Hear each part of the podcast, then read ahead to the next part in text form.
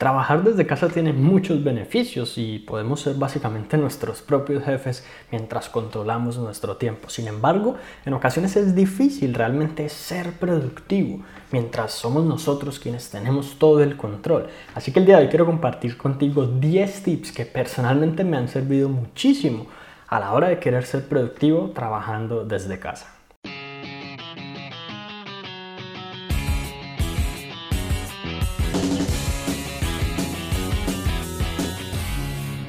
Bien, el primer tip es que a la hora de trabajar desde casa, realmente sea hora de trabajar, no de descansar, no de ver televisión, no de estar como quien dice en cualquier otro tipo de distracción. Y aquí es muy importante tener en cuenta la distinción que le damos a los diferentes lugares de la casa en donde posiblemente trabajamos. Algunas personas trabajan desde su laptop en la cama o en la mesa del comedor y esto le da mensajes confusos al cerebro en donde él posiblemente se pregunte, ¿estamos queriendo ser productivos o estamos queriendo descansar?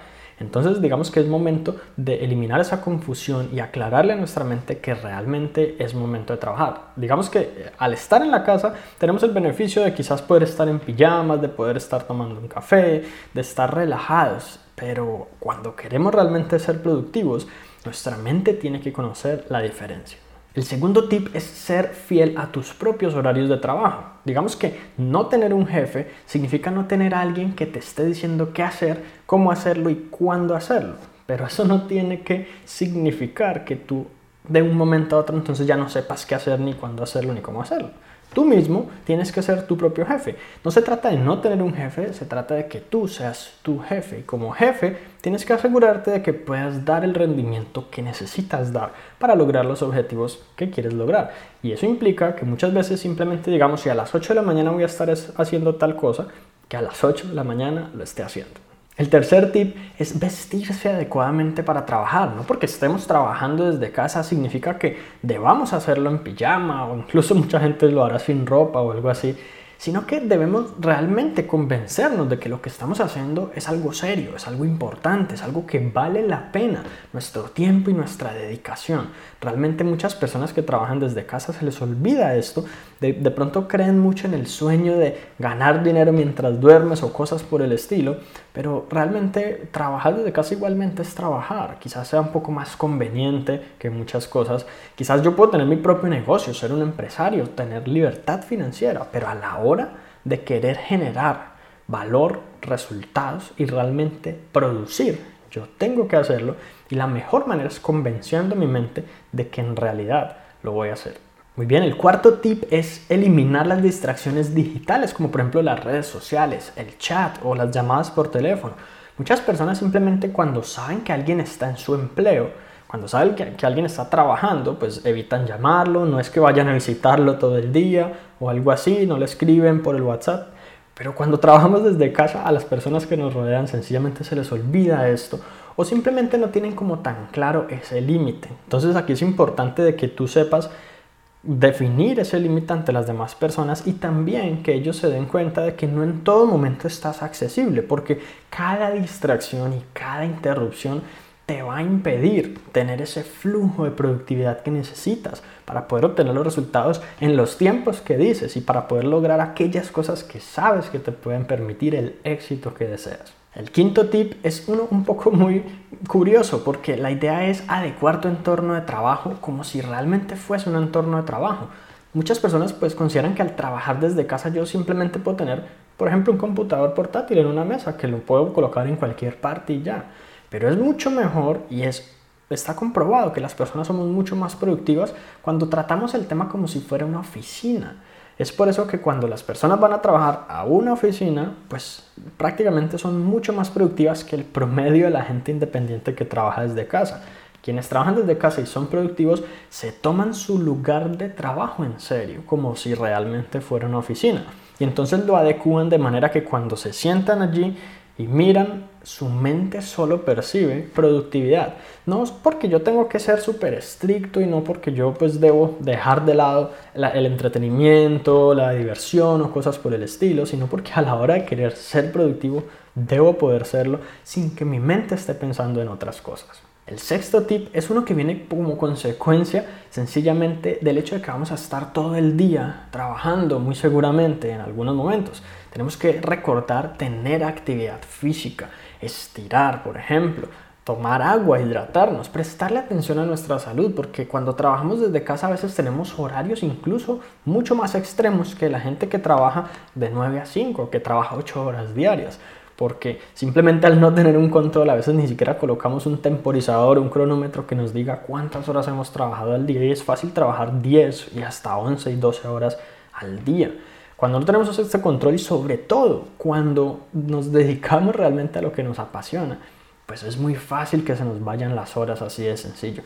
Y allí es donde necesitamos como estructuradamente planear descansos y sobre todo prestarle mucha atención a nuestra parte física. El séptimo tip implica mantener tu lugar eh, de trabajo ordenado y limpio. La verdad es que casi siempre cuando una persona tiene un lugar de trabajo desordenado, sucio, es porque en su mente hay desorden. Sin embargo, si puede pasar lo contrario, es decir, si nosotros estamos bien mentalmente, pero nuestro entorno de trabajo está un poco desorganizado, eso le puede hacer pensar a nuestra mente que estamos estresados, que no somos capaces de organizarnos, que pues somos de alguna u otra manera fracasados o mediocres. Entonces es importante que a la hora de tratarse, como quien dice, de esta parte tan importante de nuestras vidas y de nuestra casa, que realmente se le dé como el cuidado necesario para mantenerlo en un punto en que nuestra mente se sienta bien con ello y considere que todo lo tenemos literalmente en orden. Muy bien, el octavo tip es siempre tener una lista de tareas o preferiblemente una lista de objetivos, especialmente de los del día. Que si yo me levanto, yo no sea que me pregunte, listo, ¿qué voy a hacer hoy? Y piense y de pronto trate de acordarme y no tenga ni idea. Sino que yo simplemente, hoy que me levante, son las 8 de la mañana, sé que tengo que hacer tal cosa, son las 10 de la mañana, sé que tengo que hacer tal otra, a las 2 de la tarde voy a hacer esto, entonces a partir de las 11 puedo descansar y así que yo tenga perfectamente claro qué es lo que voy a hacer y a qué horas lo voy a hacer, incluyendo descanso, incluyendo diversión, incluyendo pasar tiempo con la familia, pero tener realmente claro eso. De manera que a través de una lista de objetivos yo pueda todos los días marcar qué es lo que he completado. Esto también nos ayuda incluso a tener luego de un tiempo una lista de los éxitos que hemos, digamos, logrado a través del tiempo y nos deja también en perspectiva cuáles son los momentos en los que hemos sido más productivos, cuáles son los momentos en los que no hemos logrado esas metas y también incluso nos permite deducir por qué. Y una vez podemos hacer esa inteligencia y podemos analizar realmente y tener un autoconocimiento mucho más avanzado, también podemos tener ideas de cómo ser aún más productivos en el futuro. El noveno tip implica a dejarle claro a las personas que nos rodean que no deben interrumpir, esta vez ya no de forma digital, sino de forma presencial. Por ejemplo, cerrar la puerta, sencillamente de, que, dejándole saber a las personas que nos rodean, que posiblemente nos aman, que estamos siendo productivos en algún momento, que estamos ocupados. Se debe conocer este límite y se debe respetar este límite. Esta quizás pues una de las cosas más difíciles con las personas que trabajamos desde casa, pero es algo que a lo que uno se puede acostumbrar y a lo que ellos también se pueden acostumbrar luego de un tiempo.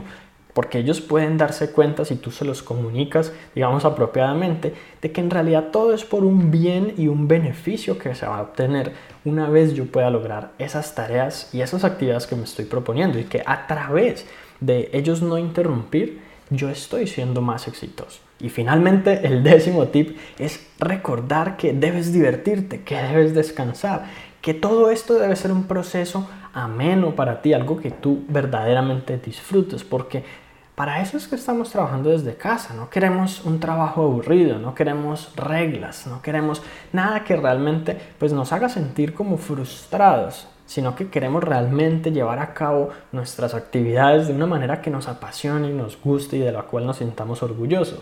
Eso implica darle también prioridad a la diversión, al entretenimiento, a los juegos, a las redes sociales todo en su debido momento, pero dárselos, porque pues realmente cuando nos privamos de todo solo por estar trabajando, realmente trabajar desde casa ya no es un beneficio, ya no es una ventaja y ya no es algo agradable, diferente a los empleos tradicionales, sino que se vuelve un empleo más, algo a lo que yo simplemente estoy forzado a hacer todos los días. Así que lo ideal sería que tú pudieras disfrutar al máximo cada momento que estés trabajando desde tu casa. Así que eso es todo por ahora y espero que te haya gustado este episodio. Si fue así, recuerda suscribirte para que recibas una notificación cuando publique un nuevo episodio en el podcast y recuerda compartir esta información con la gente que consideres que lo necesite para que ellos también puedan mejorar sus vidas paso a paso.